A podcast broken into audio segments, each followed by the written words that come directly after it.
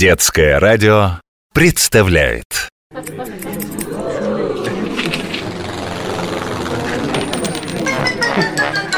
Клуб по интересам.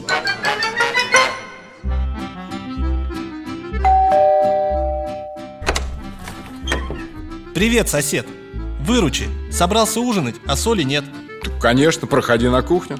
Ух ты, сколько у тебя магнитов. И в скольких же городах ты, получается, побывал? О, не думай, что это я сам объехал полмира. Вот, видишь магнитик из Нью-Йорка? Друг подарил. С него все и началось. В компанию одинокому американцу я привез магнитик из Ярославля.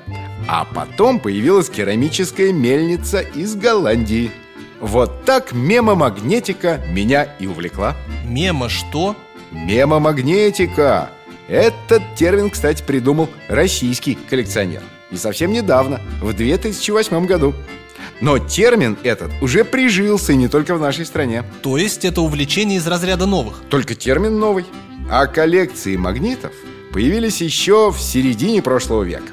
40 лет назад начала собирать магниты американка Луиза Гринфарб. Знаменитая магнитная леди. У нее сейчас их больше, чем 30 тысяч. Это мировой рекорд. Это же никакого холодильника не хватит. Точно!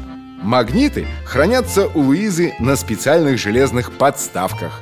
А 7 тысяч самых уникальных экспонатов ее коллекции даже выставлены в музее Гиннесса в Лас-Вегасе. А сколько их у тебя? Около 200.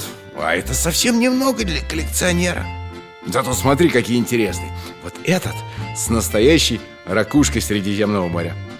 А рядом изображение Кремля из кожи. А вот магнит с осколком Берлинской стены.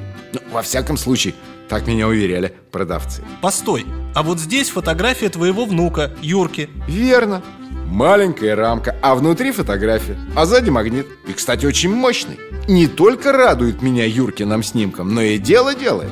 Держит, смотри, всякие листики с напоминаниями. Отлично, когда они приклеены на самом видном месте. Да у тебя здесь целый список.